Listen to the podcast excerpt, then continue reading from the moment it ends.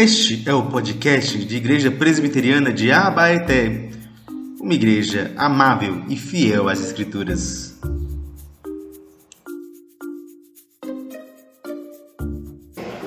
Então vamos lá. 1 João 3, do 1 ao 3. Vejam que grande o amor o Pai nos tem concedido, a ponto de sermos chamados filhos de Deus. E de fato, somos filhos de Deus. Por essa razão, o mundo não nos conhece, porque não conheceu. Amados, agora somos filhos de Deus, mas ainda não se manifestou o que haveremos de ser.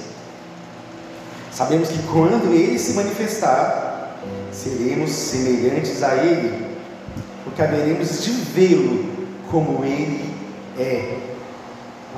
E todo que tem essa esperança, nele purifica a si mesmo, assim como Ele é puro. Amém? Vamos orar mais uma vez. Senhor, essas promessas preciosas estão diante dos nossos olhos, ó Pai. Que o Senhor aqueça o nosso coração. Que o Senhor venha com o teu Espírito iluminar as nossas mentes, iluminar a nossa vida, para que a gente possa de fato, como diz esse texto, vê-lo como Ele é. Que Jesus se mostre para nós poderosamente nessa noite. E que nós possamos então, de fato, decidir segui-lo com tudo aquilo que nós somos e que nós temos. Amém. Meus irmãos, a nossa cultura tem uma mensagem muito clara: seja você mesmo.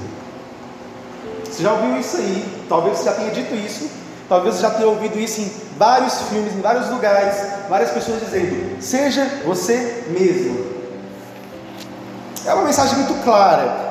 Os filmes que a gente vê, os livros que a gente lê, as séries, as novelas, os programas de televisão, todos eles têm uma mensagem clara: seja você mesmo. Parece que o mundo, parece que a gente está numa eterna jornada de autodescobrimento, em que a gente precisa se descobrir, saber quem nós somos, saber que nós precisamos talvez dar vazão aos nossos desejos para poder então sermos nós mesmos.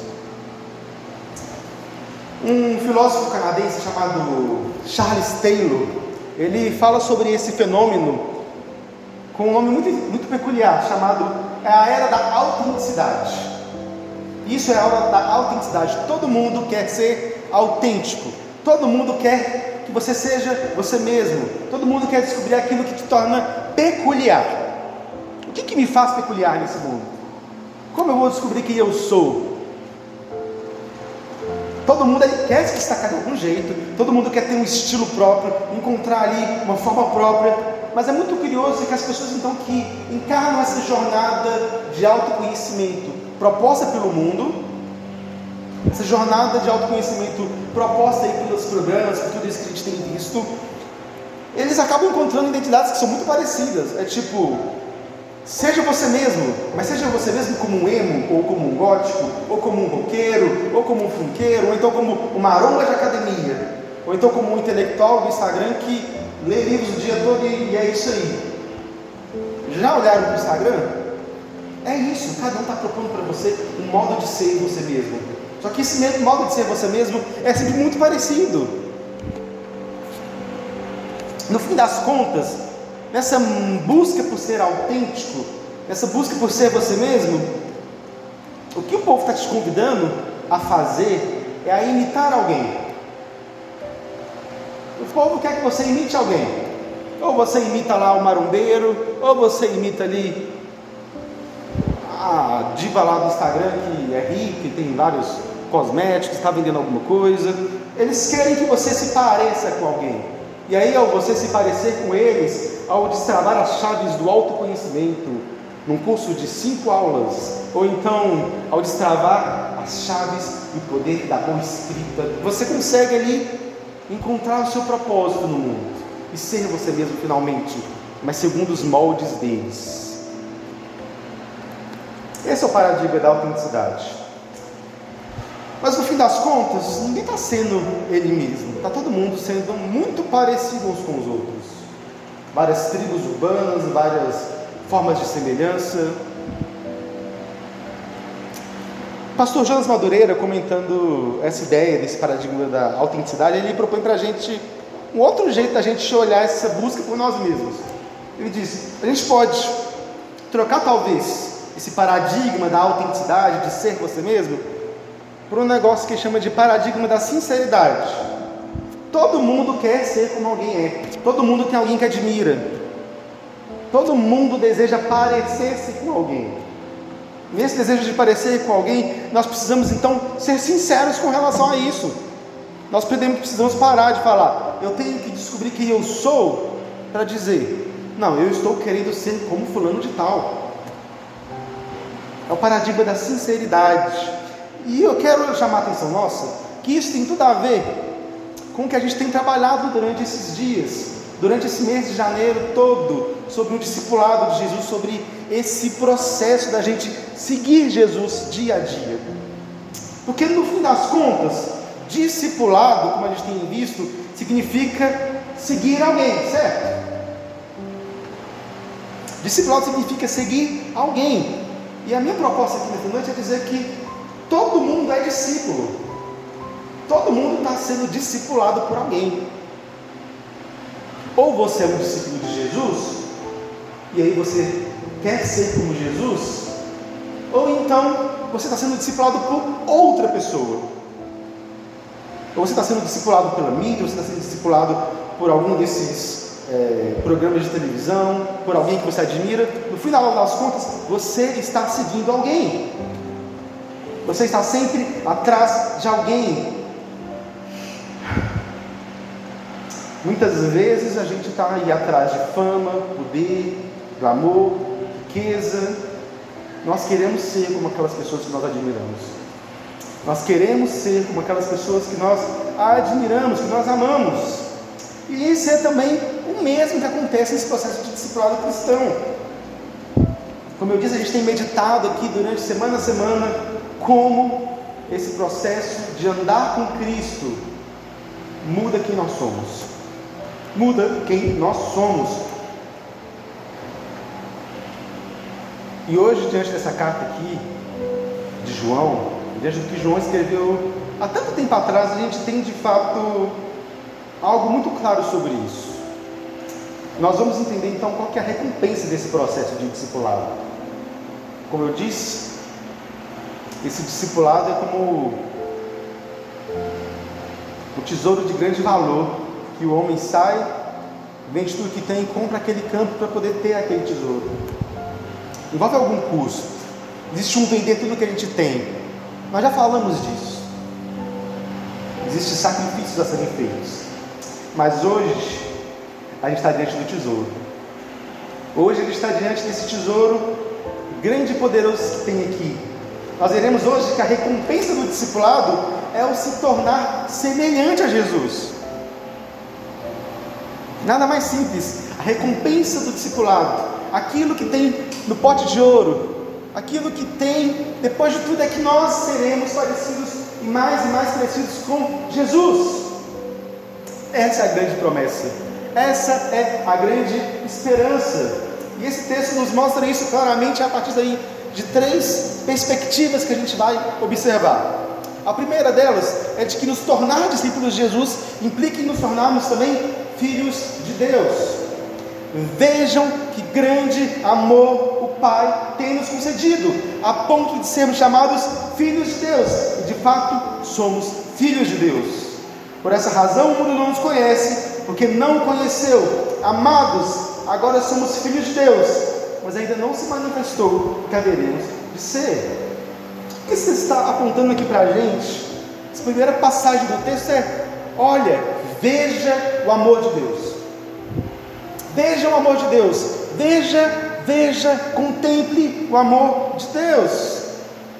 E João está apontando aqui que o amor de Deus se revela no fato de que agora nós somos chamados filhos de Deus. Nós nos tornamos filhos de Deus. Esta filiação, meus queridos, não é uma filiação normal. Não é uma filiação normal. Antes, é uma filiação de adoção. Existe um processo de adoção aqui. E a gente precisa entender isso do nosso coração, na nossa vida. Porque nós estamos acostumados com frases do tipo: todo mundo é filho de Deus. Isso está errado. Nem todo mundo é filho de Deus. A gente precisa fazer uma distinção importante entre filho de Deus e criatura. E criatura aqui não no sentido pejorativo, viu gente? Que a gente fala assim, oh criatura, não é nesse sentido, é no sentido de criatura no sentido mais palpável da palavra, aquilo que foi criado. De fato, Deus é o criador de todos os homens, e todos os homens são criatura de Deus. E Deus, de alguma maneira, ama todas as suas criaturas, mas Ele não as ama igualmente, porque alguns Ele chama de filhos. Filhos são só aqueles que estão em Cristo. Filhos são só aqueles que foram adotados. O mundo diz que nem todos aqui conhecem a Deus, e por isso o mundo não nos conhece. O que estão dizendo aqui é porque, de fato, Deus não pode ser o pai daqueles que não o conhecem. Repare, gente, no plano original de Deus, aquele plano ali do Éden, com Adão e Eva, todos deveriam ser filhos de Deus. Todos foram criados para serem de fato filhos de Deus, mas o pecado entrou no mundo e o pecado nos torna órfãos. O pecado, com essa rebelião, com essa forma de se tornar distante daquilo que Deus é, nos torna agora órfãos. E todo mundo é órfão diante de Deus.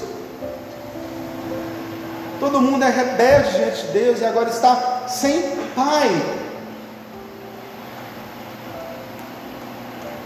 Mas a boa notícia do Evangelho é: vejam com que grande amor Deus tem nos amado, a ponto de sermos chamados filhos. Não sei se vocês já trabalharam com algum projeto de adoção, ou com orfanato, alguma coisa do tipo. Lá em Contagem eu já cheguei a fazer alguns trabalhos evangelísticos assim. É uma coisa de cortar o coração, de verdade. E a fome daquelas crianças por um pai, a vontade daquelas crianças por um pai. Eu trabalhava com a evangelização daquelas crianças, visitava com certa frequência, e tinha uns meninos ali que são muito problemáticos. Sim, N motivos.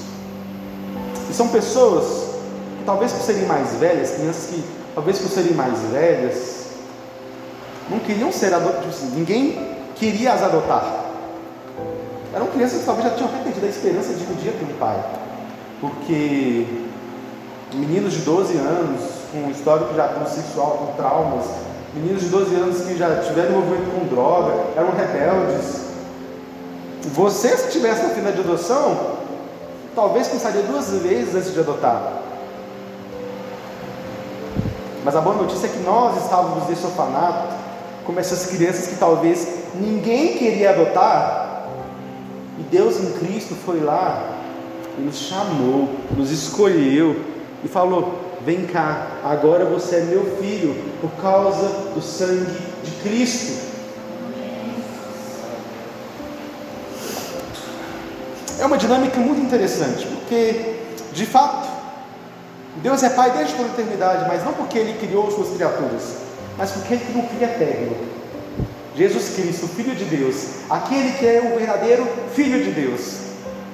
E é esse que é o Filho verdadeiro, aquele que é o grande Filho de Deus que de fato decide vir ao nosso resgate.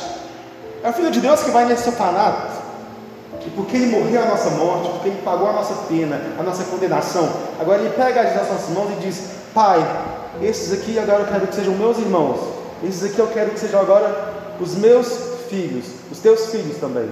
Então Jesus é esse irmão mais velho que vem e que nos encontra e que agora nos pega e nos traz para perto dele e nos agora diz: Agora eu estou tornando vocês filhos de Deus. Ele pede que o Pai os adote. Ele pede que o Pai nos adote. E agora nós somos agora adotados. Essa é a oferta de amor do Pai. Vejam com que grande amor Deus nos amou. Contemple. Agora nós somos chamados filhos. E aqui, meus irmãos, é filho de verdade. Tem gente, eu já ouvi muito caso de gente que tem filho adotado, e diz: Ah, esses aqui são naturais, aquele ali é o adotado, né? No sentido de como se o adotado não fosse filho. Não, o adotado é filho. O adotado agora faz parte da família. O adotado agora é chamado de filho.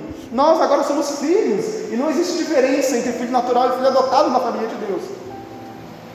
Nós somos filhos de Deus. E essa é a primeira grande recompensa do discipulado cristão. Nós somos filhos de Deus. Ora, a gente comentou num desses domingos que um dos custos que nós temos no discipulado, uma das coisas que Deus exige de nós, uma das coisas que nós que agora estamos a seguir Jesus Cristo, é um amor incondicional e total a Ele. Isso é um custo, nós temos que aprender a amar Jesus acima de qualquer coisa. Nós temos que aprender a amar Deus acima de qualquer coisa. Mas isso só é possível porque Ele nos amou primeiro. Veja, contemple o grande amor de Deus. Não existe outra razão para a gente amar a Deus a não ser o fato de que Ele nos amou primeiro. Ele tornou possível o nosso amor a Ele, porque Ele nos amou. Você precisa entender isso de todo o seu coração. Você precisa agora abraçar isso com todo o seu coração. Entender que se você está em Cristo, se você abraça Jesus Cristo como seu irmão mais velho, como aquele que entregou a sua vida por você, e você agora quer ter a vida dele, você tem essa recompensa, você é chamado agora de filho, você foi amado por Deus porque existe Jesus Cristo. Isso traz para a gente algumas coisas práticas para a gente pensar nessa corrida do discipulado, nessa nossa vida, tem algumas aplicações muito práticas desse ponto aqui. O primeiro deles é de que você é amado. A nossa vida toda, a nossa vida toda é um grande, quase que um grande rastro, uma grande procura por migalhas de amor por aí. E a gente às vezes correndo atrás de migalhas de amor, a gente se em cada furada, em relacionamentos abusivos, em formas disfuncionais de relacionamento, atrás de cada enrascada, mas se você é amado por Deus, você é amado, você pode ver esse amor, você pode entender esse amor, porque Jesus se apresenta para você, Ele se apresenta porque Ele é o amor de Deus, e agora você pode simplesmente entender: Senhor, eu sou amado, eu não preciso mais dessas migalhas de amor, porque eu tenho amor de um Deus infinito e pessoal. Ele me vê, ele me olha. Eu posso simplesmente conversar com Ele em oração, eu posso conhecê-lo em Sua palavra, eu posso me relacionar com Ele diariamente. Eu encontro amor. Segundo é que você tem um bom pai, então você tem alguém que pode recorrer. Talvez os pais terrenos sejam muito falhos. Tem pais terrenos que abandonam suas crianças em orfanatos, mas o nosso pai não faz isso. Nós temos um pai, um pai que cuida de nós, um pai em quem a gente pode descansar, um pai que não deixa que nada falte, um pai com quem a gente pode contar, expressar os nossos desejos e com quem a gente pode de fato colocar a nossa expectativa, a nossa esperança. Você pode aproveitar essa paternidade de Deus. Acima de tudo, você tem um pai que também sabe te corrigir. Você tem um pai que te orienta para a vida. Não é um pai que te larga no mundo, é um pai que te orienta, que te corrige, que te instrui. Ele tem a palavra. Ele nos deu a sua palavra para que a gente tenha a nossa vida guiada por ele, para que a gente seja corrigido, transformado, para que a gente possa se submeter à disciplina, para que a gente possa ser cuidado. Você não só tem um pai, você não só é amado, você também ganhou uma família. Você ganhou uma família. Ser adotado é também fazer parte dessa grande família de Deus, em que todo mundo é irmão e irmã, em que todo mundo agora é chamado à obediência do nosso irmão mais velho. Nós somos chamados a viver essa realidade de que não é o sangue que nos une, mas isso não quer dizer que seja menos família. Não é o sangue que nos une, não é o nosso sangue que nos une, no caso, né? É o sangue do nosso irmão mais velho. Nós somos uma família, irmãos. Irmãos. Nós agora somos chamados irmãos uns dos outros. Nós somos chamados a ter uma família que cuida de nós, em que um pode contar com o outro. Nós estamos ligados pela fé. Nós estamos perto uns dos outros. Nós precisamos viver uns com os outros no nosso dia a dia e isso nos torna então família de Deus. Isso é real. A adoção é real.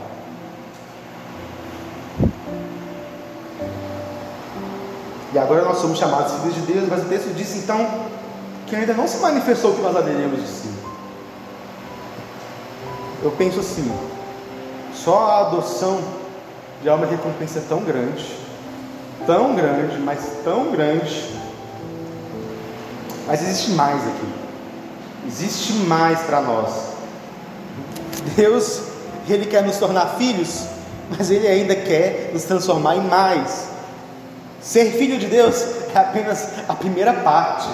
É algo que a gente já vê, que a gente já toca, que a gente já sente, que a gente já pode ter certeza, que a gente já pode ter convicção. Mas a gente ainda há de ser mais. Isso nos leva ao segundo ponto.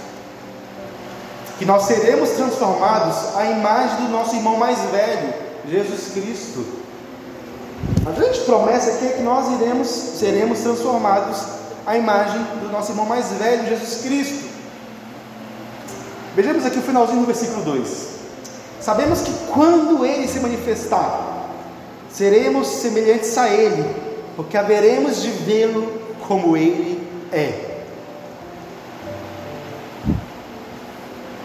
Essa é a grande discípulo, essa é a grande promessa que o discípulo tem.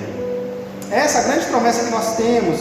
Nós seremos semelhante a ele. Nós seremos semelhante ao nosso irmão mais velho. Repare, essa não é uma promessa que está somente nesse texto.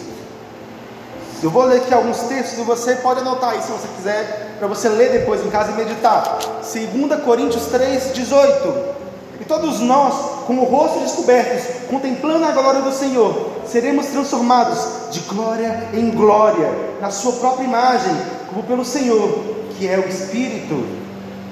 Colossenses 3, 4. Quando Cristo, que é a vida de vocês, se manifestar, então vocês serão manifestados com Ele em glória. Romanos 8, 29. Pois aqueles que Deus de antemão conheceu, Ele também predestinou para serem conformes à imagem, para serem conformes à imagem de seu Filho, a fim de que Ele seja primogênito entre muitos irmãos. Eu poderia talvez achar mais e mais e mais outros textos, mas isso nos mostra a riqueza do presente, da recompensa que nós teremos, nós seremos parecidos com Ele. Essa é a promessa. Quando Cristo se manifestar, quando Ele retornar, e quando Ele mostrar sua glória ao mundo, e quando Ele de fato se manifestar e nós ressuscitarmos, nós veremos como Ele é e seremos transformados em Sua própria imagem. A vida dele está sendo impressa em nós. O alvo da vida cristã é esse, o alvo da nossa vida é esse. E contemplando a glória de Cristo, contemplando quem Ele é, contemplando a Sua beleza, a Sua majestade, nós nos tornaremos a Sua semelhança. E aí, isso é algo tremendo, porque significa que aqui nós que fomos chamados pelo nosso irmão mais velho, agora veremos, estamos num processo em que nós somos transformados à imagem dele. Não sei aqui quantos têm irmãos, quantos têm irmãos mais velhos, né? Eu tenho uma graça um irmão mais velho, eu lembro que tinha uma época que meu sonho era ser que nem meu irmão.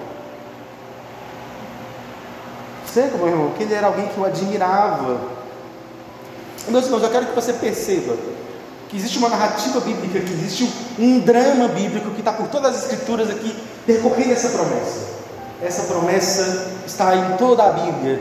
Essa promessa de que nós seremos então semelhantes a Jesus. Tem a ver com o fato de que no início, antes de tudo, nós somos criados à imagem e semelhança de Deus. Gênesis diz nós somos criados à imagem e semelhança de Deus. Deus nos criou para que nós fôssemos o seu espelho para o mundo. Deus criou a gente como representante, como sacerdotes daquele jardim, como pessoas que deveriam manifestar essa glória de Deus ao mundo. É, os, os, deuses dos outros povos, eles tinham essa. Eles, por que eles faziam imagens? Qual era a lógica deles fazerem imagens dos seus deuses? Que aqueles deuses ali, aquelas imagens representassem o seu Deus. Mas o Deus que de fato criou todas as coisas, Ele nos fez do pó da terra e nos criou justamente para nós sermos a imagem dele. Deus não precisa de um ídolo, Deus não precisa de ser representado, porque cada ser humano foi criado à imagem de Deus para expressar essa glória dele. E nós somos a, a imagem de Deus. Mas acontece que o pecado, que nós já falamos aqui, o pecado de Adão, ele distorce essa imagem de Deus. Repare, distorce. Nós não perdemos essa imagem de Deus, mas essa imagem começa a ser manchada. O pecado, de alguma maneira, ele distorce quem nós somos. O pecado, ele distorce a nossa vida, distorce, porque nós entramos nessa pulsão por autenticidade. Aquela serpente, o que ela estava querendo dizer para e Eva é: seja você mesmo fora de Deus. Pare de querer ser imagem e semelhança de Deus e vá ser você mesmo. A autenticidade vai ser autêntico. E então, a rebeldia do ser humano está em não querer ser como Deus é. Então, o pecado é uma distorção da imagem de Deus em nós. Essa ânsia de querer ser, ser, ser, é ser uma ânsia de querer ser semelhante a alguma coisa. E é isso que quer dizer que de fato nós nos tornamos semelhantes àquilo que nós adoramos. Isso significa então que entrar num discipulado, que não é o discipulado de Jesus, entrar no discipulado da idolatria, quer dizer que nós queremos e nós iremos nos tornar semelhantes àquilo que nós adoramos. Esse é um princípio bíblico, nós nos tornamos semelhantes àquilo que nós adoramos. Nós lemos aqui o Salmo de número 115, que diz que os deuses, os deuses dos povos têm boca, mas não falam, têm pés, mas não andam, olhos, mas não veem. Mas no versículo 8, o Salmo diz: Tornam-se semelhantes a eles os que o fazem e todos os que neles confiam. Nós nos tornamos parecidos com aquilo que nós adoramos. Pense numa pessoa muito avarenta uma pessoa que idolatra o dinheiro. Como é que a vida dela é tão voltada para aquilo, tão voltada para aquilo, mas tão voltada para aquilo, que você olha ali e você só vê aquela casca vazia. Você só vê a pessoa avarenta, sovina, que ama o dinheiro, que ama o dinheiro e aquilo ali é a identidade da pessoa. Ou então a pessoa que ama a sensualidade, que se veste de roupa vulgar, que se veste de, de modo vulgar, ela ama tanto aquilo que ela se torna parecida com aquilo que adora. A idolatria ela distorce a nossa imagem. Nós nos, tornamos, nós nos tornamos parecidos com aquilo que nós adoramos. Então, o pecado, a idolatria, ela nos prendem, elas nos prendem nessa imagem. Nós precisamos ser libertados dessa imagem. Porque no fim das contas, a nossa vida é sempre uma recusa a essa imagem divina em nós. Uma recusa a ser parecido com aquilo que nós somos criados para ser. Mas algo acontece, algo acontece na história, porque nós temos que o próprio Deus, na pessoa do seu Filho, a segunda pessoa da Trindade, Deus eterno, ele entra na história, ele entra na história. Pensa na, na lógica disso, gente. Nós somos criados para ser imagens e semelhança de Deus, representantes de Deus, certo? Então nós Fomos criados para ser imagem de Deus, mas aí Deus, nós não conseguindo isso, Deus, na sua soberania, no seu amor, se faz imagem dos homens. Jesus encarnou a nossa carne. Jesus encarnou de corpo e alma para que a gente agora pudesse ter essa imagem resgatada. Jesus se torna agora imagem da verdadeira humanidade, daquilo que todo homem deveria ser. Jesus se encarnou para ser e se humilhou e se colocou então à semelhança dos homens, para que agora nós, o conhecendo como Deus homem, como aquele que é Deus sim, mas que também é homem, e homem perfeito, homem que não tem pecado, nós agora vemos a imagem dele, aprendemos também a ser como ele é, e ele morre, aquela morte para que agora a gente pudesse ter essa imagem restaurada. Então entendem como isso é uma recompensa brilhante? Que nós nos tornamos parecidos com aquilo que nós adoramos. Isso é verdade para com os ídolos, mas isso também é verdade para com Jesus. A pessoa que adora um ídolo se torna semelhante a um ídolo, mas a pessoa que adora Jesus, que ama Jesus, se torna parecida com Jesus. Essa é a verdade. Essa é a verdade. Nós nos tornaremos como Ele é, nós haveremos de ser como Ele é, porque um dia nós veremos como Ele é, nós vamos contemplar essa glória em carne, nós vamos ver a nossa humanidade agora exaltada na pessoa de Jesus. A gente precisa entender isso. No dia que a gente vê essa ressurreição, no dia em que nós somos chamados em glória, os nossos corpos ressuscitarão. De algum modo que nós não entendemos, nós não sabemos, todos os crentes um dia ressuscitarão. Estaremos diante de Deus com o nosso corpo glorificado, sem dor, sem mancha, sem as coisas que tinham cansaço desse mundo. E nós veremos Jesus Cristo face a face. Nós o veremos em glória. E nós seremos como Ele é. E essa é a nossa esperança. Essa é a imagem completa. Essa é a imagem completa que quer que a gente veja. Nosso irmão mais velho. Nós estaremos diante dele. Essa é a nossa rica esperança. Você crê nisso? Você espera isso? Você coloca a sua esperança, a sua expectativa aí com, nisso? Você sonha com isso?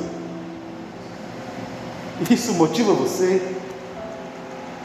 Isso nos leva então a contemplar, na sua última sessão, de que vem dessa recompensa do discipulado, vem dessa glória de Deus em nós, isso nos leva à nossa própria santidade hoje. Versículo 3. Todo o que tem essa esperança, nele purifica a si mesmo, assim como ele é puro. Então nós seremos semelhantes a ele. Essa é a nossa recompensa, isso que nós esperamos. Isso é o presente que nos motiva cada dia a continuar esse processo de discipulado que ele começou em nós quando nos chamou. Nós seremos semelhantes a ele. Ele nos chamou, siga-no e siga nós somos seus seguidores, agora a gente está atrás disso, dessa recompensa maravilhosa que é ser parecido com Ele. Mas essa é uma promessa que a gente sabe que só vai ser concretizada no futuro. Há uma data marcada que nós não sabemos, mas há um dia em que Ele retornará e fará novas todas as coisas, e nós então viveremos essa realidade. Viveremos essa realidade completamente. Mas hoje a gente sabe que a gente vive isso de maneira incompleta. A gente sabe que a gente ainda não é semelhante a Ele por completo. Nós sabemos que nós já fomos adotados. Isso é uma realidade aqui, agora. Nós somos filhos, mas nós ainda não fomos manifestados completamente. Ainda não se manifestou aquilo que nós haveremos de ser.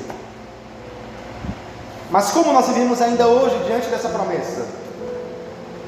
Diante dessa promessa tão grandiosa, diante dessa recompensa tão grande de andar os passos de Jesus, como nós viveremos?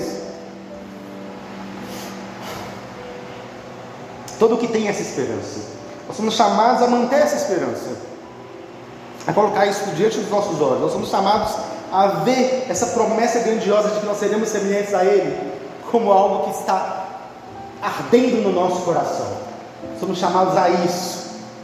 Então, nesse presente, o texto nos diz: todo que tem essa esperança nele, em Jesus, purifica a si mesmo, como, assim como ele é puro. Purificação. Purificação. Meus irmãos, o discipulado, então, nada mais é do que uma espécie de jogo de imitação. Como eu disse, a gente está imitando alguém. A gente está imitando alguém. Talvez não de maneira tão consciente. Por isso que a gente precisa ter essa sinceridade de saber quem nós imitamos. Então, se a gente está aqui, a gente está imitando alguém, a gente está nesse jogo de imitação, a gente está nesse discipulado, ou para a nossa glória, ou para a nossa ruína, porque nós sabemos que todo aquele que está no discipulado dos ídolos, enfim, encontrará a morte eterna. Ou você é discipulado para a sua glória ou para a sua ruína. O fato, gente, é que quem encontra Cristo quem encontra Jesus Cristo está simplesmente diante da pessoa mais bela que já existiu. Existe alguém que deve capturar nossa imaginação, que deve nos fazer amar com tesouro dessas coisas, é Jesus. Quem encontra em Cristo tem que encontrar o seu amor mais profundo. Essa é a verdade. Cristo é a pessoa mais bela que existiu. Se existe alguém digno de ser imitado, se existe alguém que deve inspirar a gente amor, beleza, de ver quem Ele é, é Jesus. Jesus é a pessoa mais apaixonante. Quando a gente ouve o nome de Jesus, quando a gente fala que maravilhoso Ele é, quando a gente canta que Ele é o melhor dessa vida, não é uso retórico, é a verdade. Ele é o melhor dessa vida. Ele é a beleza em pessoa. Ele tem um nome que é maravilhoso.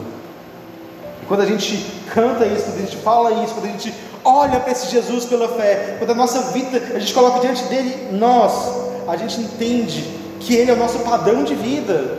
E isso faz com que agora a gente, na nossa vida pessoal, procure também pureza e santidade que ele tem, a pureza e santidade que Jesus tem. E eu estou falando aqui não tanto de santidade, porque quando a gente fala de santidade, muita gente entende uma listinha do que nós não devemos fazer. Nós entendemos santidade muitas vezes como algo fria, como obediência ao mandamento, mas não. Santidade é amar Jesus. Santidade é amar Jesus tanto, mais tanto, mais tanto que você quer ser parecido com Ele. Isso é santidade. Santidade não é simplesmente ter um bom comportamento para você parecer para o mundo que você tem um bom comportamento. Mas santidade é você amar tanto Jesus isso impregnar tanto você, impregnar tanto seu comportamento, que Ele te vê. Ele te vê. Não o mundo, Ele te vê. Se tornando mais parecido com Ele. E Ele se alegra nisso. Santidade é sobre olhar Jesus e ver tanta beleza, tanta glória, tanta majestade, e você saber que você só pode se render diante dele e querer ser como ele é. Nós imitamos aquilo que nós queremos ser, e isso então define o nosso destino. Meus irmãos, o que mais me choca com relação ao inferno não é tanto o sofrimento que vai ter ali. O que mais me choca com relação ao inferno é que todos que vão para lá estão indo porque querem, porque eles amam o inferno, porque eles amam não aquilo que é Deus, mas eles amam o seu próprio pecado, eles amam aquilo que eles adoram. Então, quem está caminhando para o inferno ama aquilo, e muitas vezes a gente fala, para falar de santidade, a gente muitas vezes usa o argumento do inferno, né? E a gente de fato tem que ter temor desse destino eterno. Mas as pessoas que estão indo para o inferno estão indo porque eles de fato amam o pecado. Porque eles amam, eles não conseguem amar algo maior. Amar Jesus, ver a beleza de Jesus. E se render a essa beleza de Jesus. Mas de fato, quando nós nos libertamos desse medo do inferno, desse medo da ira vindoura, desse refúgio que é Cristo, nós temos um motivo maior para ter santidade. Nós não queremos, nós não devemos querer ser santos simplesmente para fugir do inferno. Não, nós devemos querer ser santos porque ele é belo. Porque nós vimos ele, porque nós vimos a sua glória, porque nós vimos a sua santidade, porque nós vimos a sua beleza, nós queremos ver essa beleza e sermos belos como ele é. Santidade, obediência, pureza, não tem relação com aquilo que nós tememos, mas tem relação com aquilo que nós queremos ser. Nós temos que amar Jesus tanto, mas tanto, que nós queremos ser de fato, ter essa imagem impressa em nós. Se por um lado então, o discipulado do mundo, o discipulado do pecado diz: seja você mesmo, dê vazão aos seus desejos, faça aquilo que você quer, se liberte. O discipulado de Cristo nos diz: negue-se a si mesmo e se siga, torne-se semelhante a mim, torne-se semelhante a mim e seja envolvido nessa beleza, nessa pureza. Essa é a promessa do discipulado. Venha me imitar, venha dar os meus passos, e você será semelhante a mim. Nós nos tornaremos tão íntimos, tão unidos, tão unidos, que agora nós teremos essa beleza, diante de nós. Isso, não, isso é possível somente diante de uma vida crucificada. Paulo disse: Eu estou crucificado com Cristo, logo já não sou eu quem vive, mas Cristo vive em mim. E esse viver que agora eu vivo na carne, eu vivo pela fé no Filho de Deus que me amou e se entregou por mim. O que Paulo está querendo dizer aqui, gente, é que nós devemos de fato mortificar a nossa carne, devemos combater o nosso pecado, nós devemos matar os nossos desejos carnais, nós devemos ansiar por pureza, ansiar por santidade. Tudo isso é necessário, tudo isso é preciso, mas não como obra que nós fazemos por nós mesmos, mas como obra que Ele faz em nós. Nesse jogo de imitação que a gente é chamado a viver, nós precisamos entender que é Ele que faz essa obra em nós. Eu não consigo me santificar por mim mesmo. Eu não consigo me purificar por mim mesmo. Eu não consigo me combater os meus pecados por mim mesmo. Mas eu só posso fazer isso diante do Cristo crucificado, diante do fato de que Ele se entregou por mim e de orar, Deus Senhor, me ajuda. Eu estou crucificado contigo. Eu posso vencer os meus pecados. Eu não consigo vencê-los hoje. Eu não consigo vencê-los hoje, mas o Senhor consegue vencê-los por mim. Faz a minha vida estar crucificada à tua, Senhor me torna semelhante a Ti. Essa é a vida crucificada, essa é aquilo que está diante de nós. Jesus diz: nele se purifica a si mesmo, não é você se purifica a si mesmo, não. Todo aquele que tem essa esperança nele, em Jesus, se purifica. Jesus começa essa obra em nós, não é a nossa vida, é a vida dele em nós. Esse jogo de imitação é meio que uma espécie de jogo de transferência.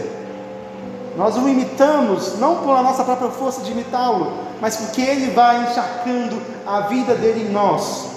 Ele vai colocando essa vida dele em nós. E agora, com a nossa fé, essa palavra-chave, pela fé, eu vivo pela fé no Filho de Deus. Agora que nós já estamos crucificados com Ele, que nós já abraçamos Ele, agora pela fé, sabendo que Ele que faz em nós, com as mãos vazias, está falando: Senhor, me dê um pouco da tua vida em mim, para que eu possa imitá-lo, para que eu possa viver mais do Senhor. A luta é grande, meus irmãos. A batalha é enorme. Tem dias que nós não vamos ser tão bons imitadores assim, mas a batalha continua, porque é Ele que faz em nós. Ele é quem faz em nós, Ele coloca essa vida em nós. Essa vida é preciso. E a gente pode viver essa vida dele pela fé, não pelas nossas forças, não pelas nossas obras, mas pela fé. Lutar por pureza, por santidade, significa ter a convicção de que pela fé nós podemos então nos apropriar dessa vida de Cristo, nós podemos tomar essa vida de Cristo e torná-la nossa. A gente pode contemplar Jesus em cada escolha diante de nós, cada momento de fraqueza diante de nós, cada momento nós podemos olhar para Jesus Cristo e dizer: hoje não, pecado, hoje não, hoje eu não vou cair nas suas garras mais. Não nesse momento. Nesse momento eu vou ser parecido com Cristo. Eu sei que eu não tenho força para isso, mas Jesus Cristo me dá força e eu abraço Ele agora pela fé e te venço o pecado. E você diz isso hoje, e você diz isso amanhã, e você diz isso na quarta-feira, na quinta, na sexta, e todos os dias da sua vida, de momento a momento, é preciso dizer isso. Vai ter dias que você não vai conseguir dizer, você vai falhar, mas a graça para que a gente se levante e diga outra vez: hoje não, pecado. Hoje não, pecado. Isso tem que ser uma luta, isso precisa ser ativo no nosso coração. A gente precisa entender Ele que faz em nós, mas Ele nos dá meio de graças, Ele nos dá força para lutar, Ele nos dá o Espírito Santo que, habitando em nós, como esse elo perfeito, traz essa vida de Cristo em nós. Olhe para Cristo, meus irmãos, veja a beleza dele, e olhe para o seu pecado e veja a feiura dele. Olhe para o seu pecado e veja: o pecado é feio, o pecado é horroroso, o pecado destrói vidas. E quando então você olha para Jesus e vê a beleza, é Jesus, Ele é belo. É assim que a gente luta com, de fato por pureza e santidade. É assim que a gente vê. É assim que a gente vence. Quando a gente se coloca diante de Deus como aquele que nos ama, como aquele que é nosso Pai, e a gente olha para Jesus Cristo como essa fonte de toda beleza, de toda pureza, de toda santidade, como algo que nós devemos ansiar para ter. Você se torna semelhante com aquilo que você adora. E é por isso que a adoração é tão importante nessa luta. É por isso que a adoração é tão importante nessa luta. É por isso que o culto é importante. Por isso que a gente não pode abrir mão de perseguir o dia do Senhor. De domingo após domingo estarmos aqui adorando ao Senhor, porque o culto forma essa imagem de Cristo em nós também. No culto nós temos a proclamação da palavra, nós em comunidade nos suportamos uns aos outros. No culto nós cantamos essa beleza, nós contemplamos essa beleza pela fé. No culto nós ofertamos a nossa vida diante dele. No culto nós tomamos a ceia, os sacramentos e nos tornamos mais parecidos com ele. É por isso que a vida devocional é importante, porque no culto você aprende como fazer, e na sua vida devocional, dia após dia, você se coloca diante dele em oração, você se coloca diante dele na palavra, a palavra dele aponta para você, a palavra dele mostra os seus erros, mostra onde você está corrigindo, a palavra dele serve de espelho diante de nós. Toda a nossa oração diária, sincera diante dele, mostra quem nós devemos imitar de fato. É por isso que a comunidade, a igreja é importante. Nós não podemos ser cristãos fora da comunidade, porque a comunidade é o corpo de Cristo agora aqui na terra, e nós agora podemos vê-lo quem Ele é, não apenas sozinhos, mas como igreja, vendo como Cristo está fazendo isso na vida dos outros, aprendendo a admirar pessoas que estão talvez mais avançadas que nós na santidade, e vendo aquelas pessoas podendo, seguindo o exemplo delas, aprender também a ser um pouco mais como Jesus a pegar pessoas que talvez estejam caminhando mais devagar e dizer: Me ajuda aqui, eu vou te segurar, eu vou te levantar, eu vou caminhar contigo. Isso tudo é importante, faz parte da nossa vida. E meus irmãos, olhando para esse quadro, eu entendo porque muitas vezes a nossa vida espiritual consegue às vezes ser tão capenga, porque nós não adoramos, nós não adoramos. Muitas vezes a gente tem dificuldade de querer ser igual a Jesus, de batalhar com santidade. Porque nós abrimos mão às vezes do culto, ou então abrimos mão da nossa vida diária. Ou então nós acordamos, ah, estou cansado hoje, não vou ler a Bíblia, estou muito cansado. Eu li essa semana um texto muito edificante dizendo: Deus quer a sua devocional mesmo cansado. Deus quer que você entregue os cacos do seu dia, e nem que seja cinco minutos, cinco minutos de comer um coelho, mas cinco minutos de qualidade. E que você, cansado, entrega seus cacos diante dele e coloca: Senhor, toma, eu não consigo, mas o Senhor faz em mim. Nesse versículozinho tão pequeno, às vezes que eu leio, me mostra algo de Jesus que é belo, para mim que eu possa imitá-lo. Jesus nos deu o meio para a gente viver essa vida, Ele nos deu meios de graça. Existe a palavra, existe a igreja, existe a comunhão, existe o culto, existe a ceia, existe o batismo, existe a membresia da igreja que nos coloca diante dessa coisa. Existe a disciplina da igreja que nos corrige quando a gente falha. Existem vários instrumentos de santificação. Deus deu meios de graça para que a gente se torne parecido com Ele. Mas muitas vezes nós não queremos se tornar parecidos com Ele, porque nós não vemos essa beleza, nós não vemos essa glória, nós não temos essa majestade. Mas tem meios de graça, irmãos, que nos ajudam e que façam com que a gente possa vê-lo como Ele é. Amém? A gente conclui então dois verbos importantes para a gente: descansar e imitar. O que, a gente faz diante de tudo isso que a gente ouviu durante esse mês inteiro? Descansar e imitar. Primeiro, descanse naquilo que Deus fez em você, naquilo que Ele já fez. Ele já te tornou filho, Ele já te deu uma identidade. Ele já te deu uma identidade para você não ter que ficar aí querendo ser você mesmo pelo mundo afora. Ele te deu a tua identidade, já prometeu que um dia você será como Ele é. Um dia você será como seu irmão Jesus Cristo, seu irmão mais velho. Você consegue descansar nisso? Você consegue se guardar nessa esperança? Colocar isso e colocar sua fé de fato nisso e de fato descansar. Senhor, me ajude a descansar nisso. Me ajude a ter a minha fé calcada, pautada, colocada diante disso no meu coração. Porque essa é a recompensa. É isso que está diante dos nossos olhos, nós devemos guardar essa esperança. Nós devemos descansar nessa esperança. E o segundo verbo, meus irmãos, imitar. Imite Jesus. Veja essa glória, veja essa beleza, veja essa majestade. Queira se banhar nessa glória, se banhar nessa beleza e ser parecido com isso de tudo que é jeito. Olhe para Jesus Cristo e o ame de fato. E o ame. Se deslumbre diante dele. Se deslumbre diante dele. Então queira ter santidade, queira ter pureza. Lute ativamente. Lute ativamente pela sua fé. Queira ser de fato mais parecido com Jesus. Não porque o mundo manda, não porque a igreja manda, não porque você quer ter uma obediência regradinha, mas é porque é Jesus e Ele é digno de ser imitado. Amém? Amém. Oremos então para que essa verdade seja impressa em nós. E aí o pessoal do louvor já pode vir para cá também. Senhor, meu Deus e Pai, muito obrigado, Senhor. Muito obrigado porque nós temos essas verdades preciosas diante de nós, ó Pai. Ó Deus, eu sei que é tão difícil às vezes.